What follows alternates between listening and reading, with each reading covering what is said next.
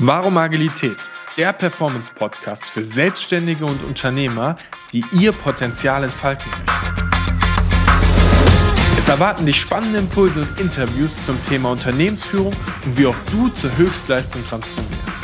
Wir sprechen über Menschen, egal ob Startup oder bestehendes Unternehmen. Los geht's! Ich bin Fabian Schaub, Experte für agile Organisationen. Herzlich willkommen. Heute wieder eine Solo-Folge und das Thema ist Strategie und operatives Arbeiten, Handeln.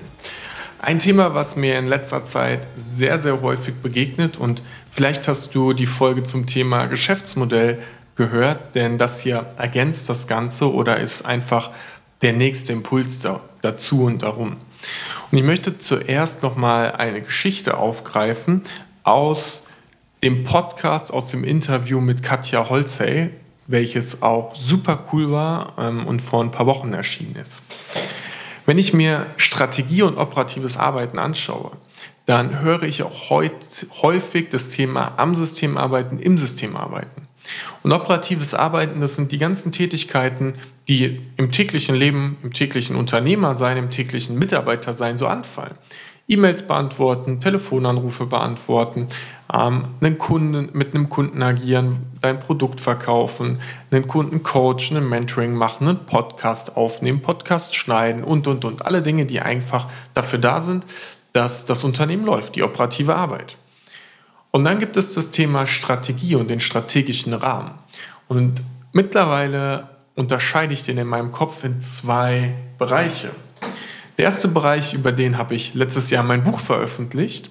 Und das ist der menschliche Bereich, der menschliche Rahmen. Und ich liebe dieses Wort Rahmen so gerne. Und für mich besteht dieser Rahmen aus dem Warum des Unternehmens, der Vision des Unternehmens und den Core Values und Prinzipien. Also der Frage, wie wir zusammenarbeiten. Und wenn du jetzt an den Rahmen denkst, dann weißt du, es sind drei Ecken, da fehlt noch eine und die vierte Ecke ist der Mensch und wird für mich auch immer der Mensch bleiben, denn Menschen sind das, was Unternehmen ausmachen. Beziehungen sind das, was Menschen ausmachen. Und dieser unternehmerische Rahmen, der ist, dieser menschliche Rahmen, der ist für mich fast, der ist noch wichtiger als der unternehmerische Rahmen, wenn ich meiner Vision folge, also Arbeitsumfelder zu schaffen, wo Menschen Freude haben und ihr Potenzial ausschöpfen können. Denn wenn es nicht menschlich ist, dann ist es etwas, wo ich nicht arbeiten möchte und deswegen ist mir das am wichtigsten. Der unternehmerische Rahmen, der ist aber auch unglaublich wichtig. Und im unternehmerischen Rahmen ist die Frage nach der Strategie drin, nach den Produkten drin, nach den Kunden drin. Der unternehmerische Rahmen beschreibt praktisch dein Geschäftsmodell, also die Frage, wie du dann Gewinne machen möchtest, erwirtschaften möchtest. Und gemeinsam führt es dann dazu, dass das Unternehmen einen starken Rahmen hat, in dem Klarheit und Orientierung herrscht. Und ich möchte jetzt auf das Beispiel von Katja gehen und ist die Geschichte vom Downhill-Fahren. Und ich habe letztens mit einem guten Befreund, ja, einem guten befreundeten Projektleiter, mit einem guten Freund gesprochen, der mir bei der Geschichte nochmal einen neuen Impuls gegeben hat. Wenn ich mir Downhill-Fahren anschaue, dann bedeutet das, du fährst mit dem Fahrrad den Berg hoch und dann fährst du durch den Wald, durch unwegsames Gebiet den Berg wieder runter. Und das bedeutet, auf dem Weg nach unten gibt es wahrscheinlich schon einen vorgefertigten Pfad, der so ungefähr klar ist. Aber da sind kleine Bäche, da liegen Steine, da liegen Äste, da kann es mal matschig sein.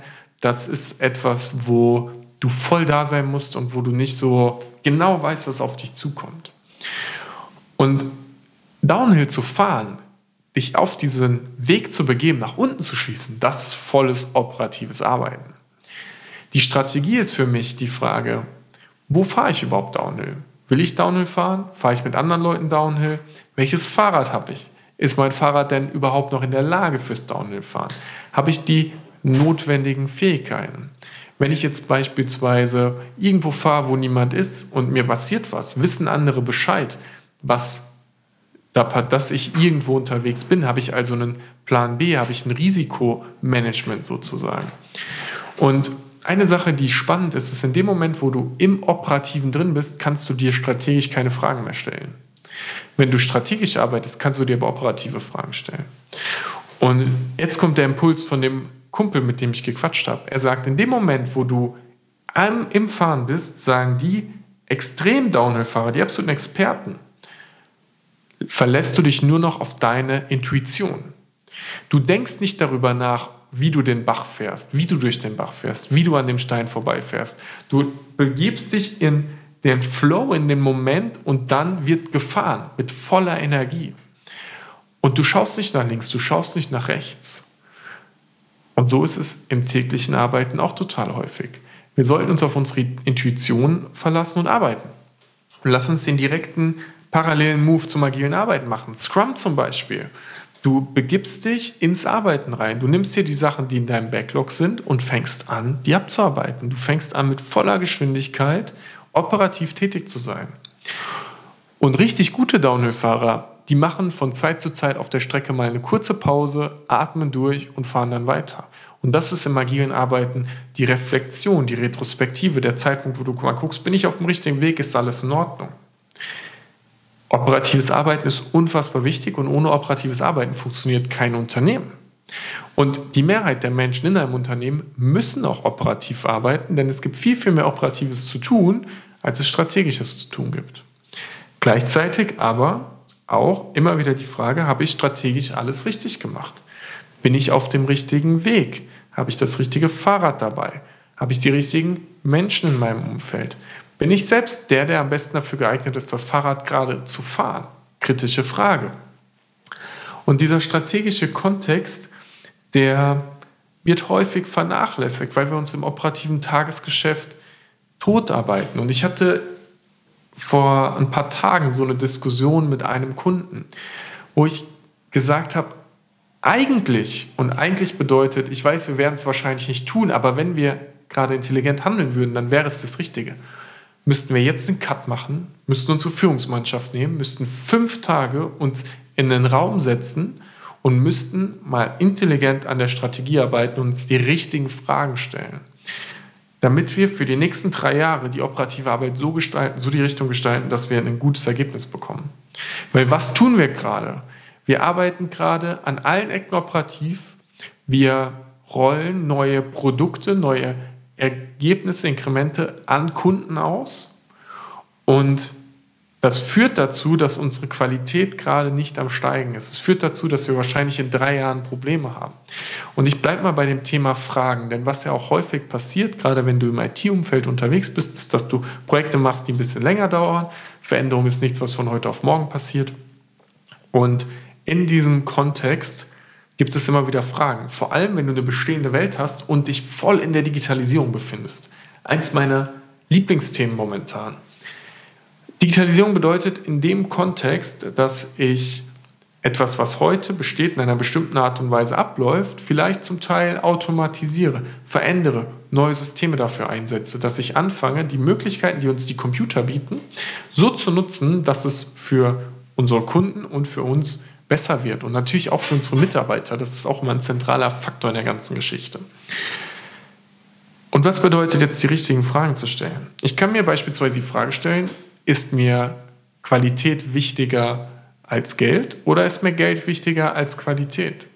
Und dementsprechend möchte ich Kosten sparen oder möchte ich die Qualität steigern? Qualität ist aber viel schwerer zu messen, als Geld nun mal zu messen ist.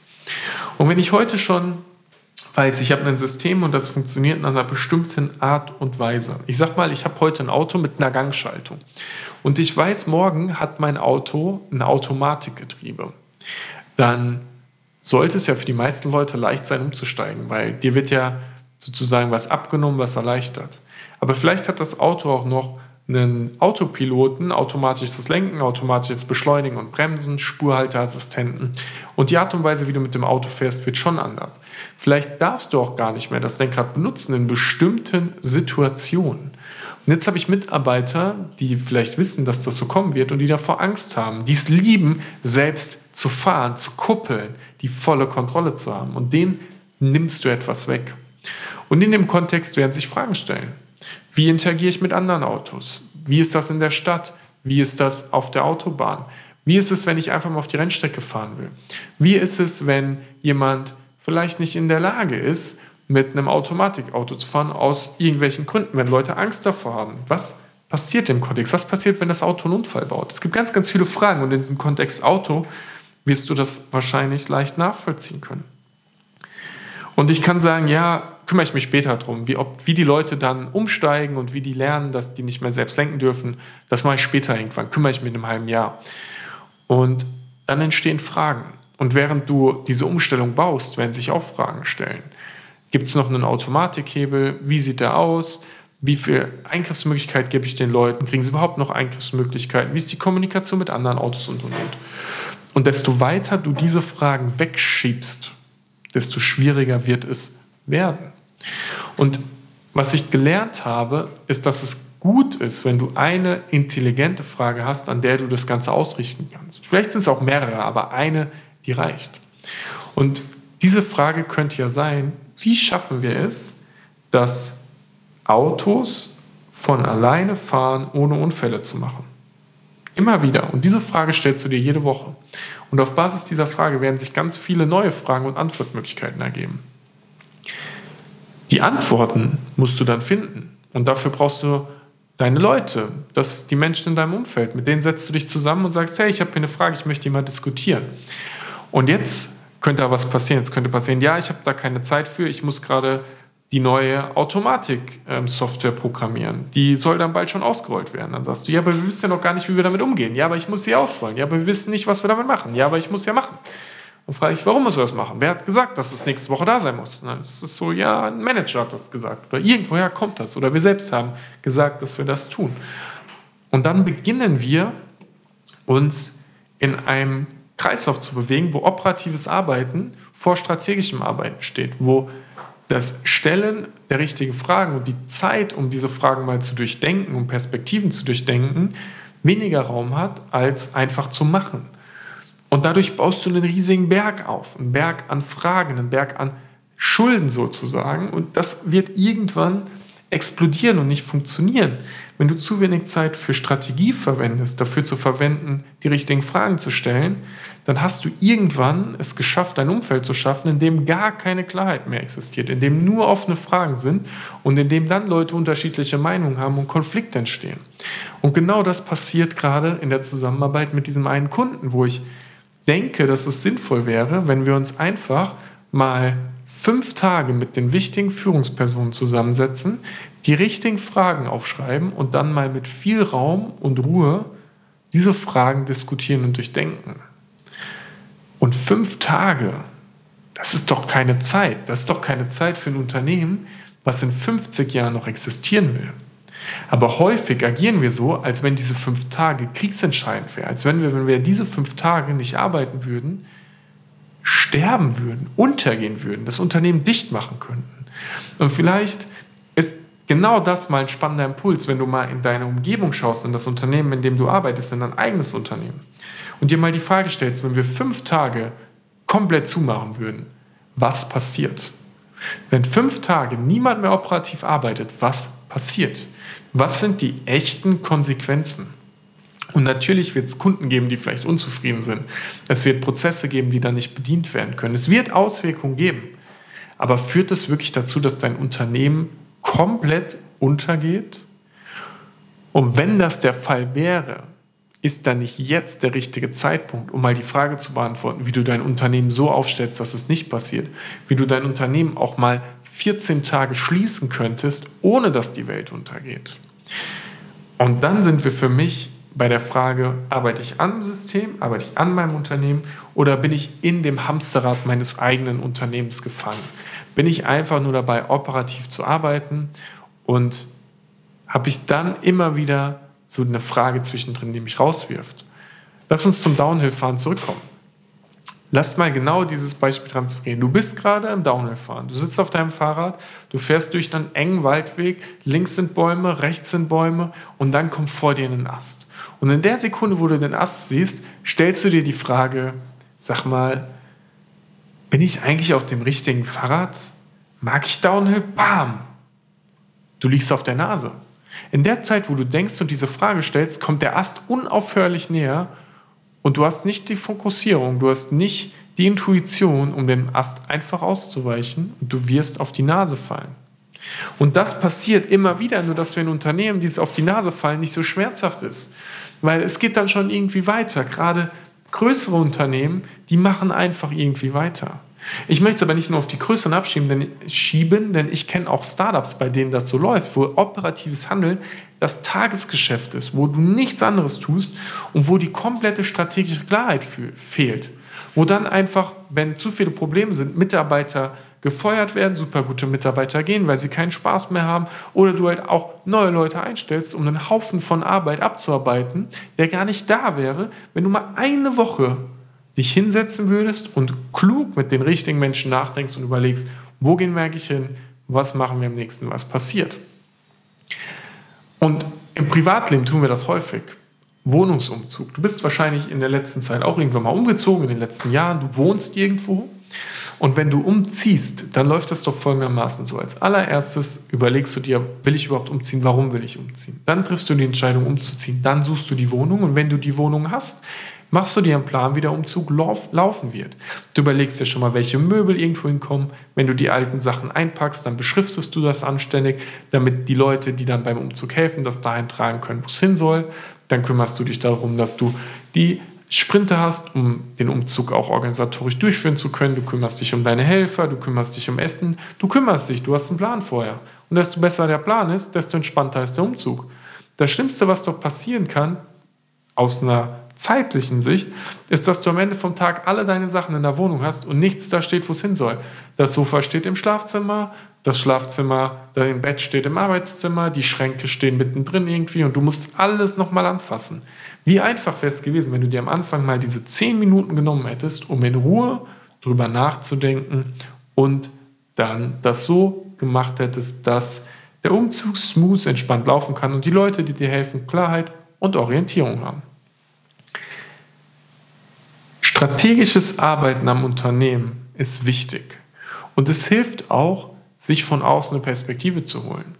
Und das sage ich nicht nur, weil, weil ich das anbiete, weil wir das anbieten, weil wir Leuten genau dabei helfen, an ihrer Unternehmensstrategie, an ihrem Geschäftsmodell zu arbeiten, Chancen der Digitalisierung zu finden, sondern weil ich das selbst aktiv mache, weil ich jedes Jahr Geld für Coaching ausgebe, Geld für Menschen, die mir dabei helfen, besser zu werden, die mir neue Perspektiven aufzeigen, die Gedanken mit mir teilen, die ich vorher noch nicht hatte. Denn alles, was in meinem Kopf ist, das ist ja schon da. Das kenne ich schon. Neue Informationen sind außerhalb von meinem Kopf. Neue Informationen kommen von anderen Menschen. Und dieses gemeinsam Wachsen macht Sinn. Du musst auch nicht unbedingt Geld ausgeben. Such dir fünf andere coole Unternehmer oder Menschen in deinem Umfeld, Menschen, die auf dem gleichen Weg sind und mach eine Peer Group. Fang an, dort regelmäßig zu telefonieren, zu fragen, zu sagen. Wie machst du das? Ich habe folgendes Thema. Und nimm dir immer wieder bewusst diese Pause, um zu reflektieren und um dann zu überlegen, ist es hier in einem großen Bild immer noch das, wo ich laufe. Wenn ich mir meine Vision angucke, wo ich hin möchte, wenn ich mir angucke, warum ich Dinge mache, bin ich auf dem richtigen Weg. Und ich habe es noch nie in meinem ganzen Leben, noch nie erlebt, dass Dinge so wichtig sind, dass sie nicht einen Tag warten könnten. Wenn du Arzt bist und du dafür verantwortlich bist, Leben zu retten, Erstversorgung zu machen, dann geht es um jede Sekunde und darum, jetzt zu agieren. Aber auch Ärzte haben diesen Switch zwischen operativem Arbeiten und der Zeit, wo sie sich fortbilden, beraten und ins Strategische gehen. Und in dem Kontext, in dem Unternehmen, in dem du arbeiten wirst, hinterfrag mal bewusst Zeitdruck ist dieser Zeitdruck wirklich real? Denn häufig sind wir getrieben von Quartalszielen, von Jahreszielen, von Bilanzen, von Abschlüssen. Und wenn du von einem Quartal zu einem Quartal keine Umsatzsteigerung machst, keine Gewinnsteigerung machst, aber es allen im Unternehmen gut geht, dann ist das doch nicht schlimm. Dann kannst du dir vielleicht mal wieder ein paar Tage nehmen und zu überlegen, okay, was können wir tun, um aufs nächste Level zu kommen? Wollen wir überhaupt aufs nächste Level kommen? Sind wir nicht einfach so happy, wie wir schon sind? Und ich glaube, dass dieses dann zu sagen, ich bin happy, wie es ist und ich verändere nichts mehr, prinzipiell nicht so gut ist, einfach weil wir es gewohnt sind zu wachsen, weil wir jeden Tag älter werden, weil alles sich bewegt. Aber vielleicht ist der Zeitraum, um zu überlegen, möchte ich vielleicht mehr Zeit haben, um zu lernen? Möchte ich mehr Zeit haben, um mich auszutauschen? Und vielleicht opferst du mal kurzfristige Gewinne dafür, dass du langfristig wirklich gewinnst. Und langfristiges Gewinnen bedeutet für mich, dass du glücklich bist, dass du dein Potenzial nutzt, dass du jeden Tag mit einem Lächeln im Gesicht aufstehst, in den Tag startest und was Cooles machst. Und das ist ein bisschen überspitzt, denn ich kenne auch die ganzen Gurus, die sagen, ja, jeden Tag dankbar und lala. Ich habe auch Tage, an denen ich aufwache und einfach schlecht drauf bin, an denen ich keinen Bock habe. Das ist vollkommen normal, das gehört dazu. Und die Frage ist doch, ist die Mehrheit der Tage, die ich habe, gute Tage, qualitativ hochwertige Tage, oder kriege ich jeden Tag das Kotzen bei dem, was ich einfach tue? Und dann ist es vielleicht Zeit für eine Veränderung. Ganz kurz zusammengefasst, operatives Arbeiten gehört dazu und ist unglaublich wichtig. Aber strategisches Arbeiten genauso, wenn nicht sogar wichtiger. Denn die operative Arbeit resultiert aus der Strategie und dem, wo du hingehst. Wenn dir die Folge gefallen hat, lass gerne ein Abo da, schreib in die Kommentare rein, gib 5 Sterne und ich freue mich darauf, wenn wir uns zur nächsten Folge wiederhören. Bis dahin.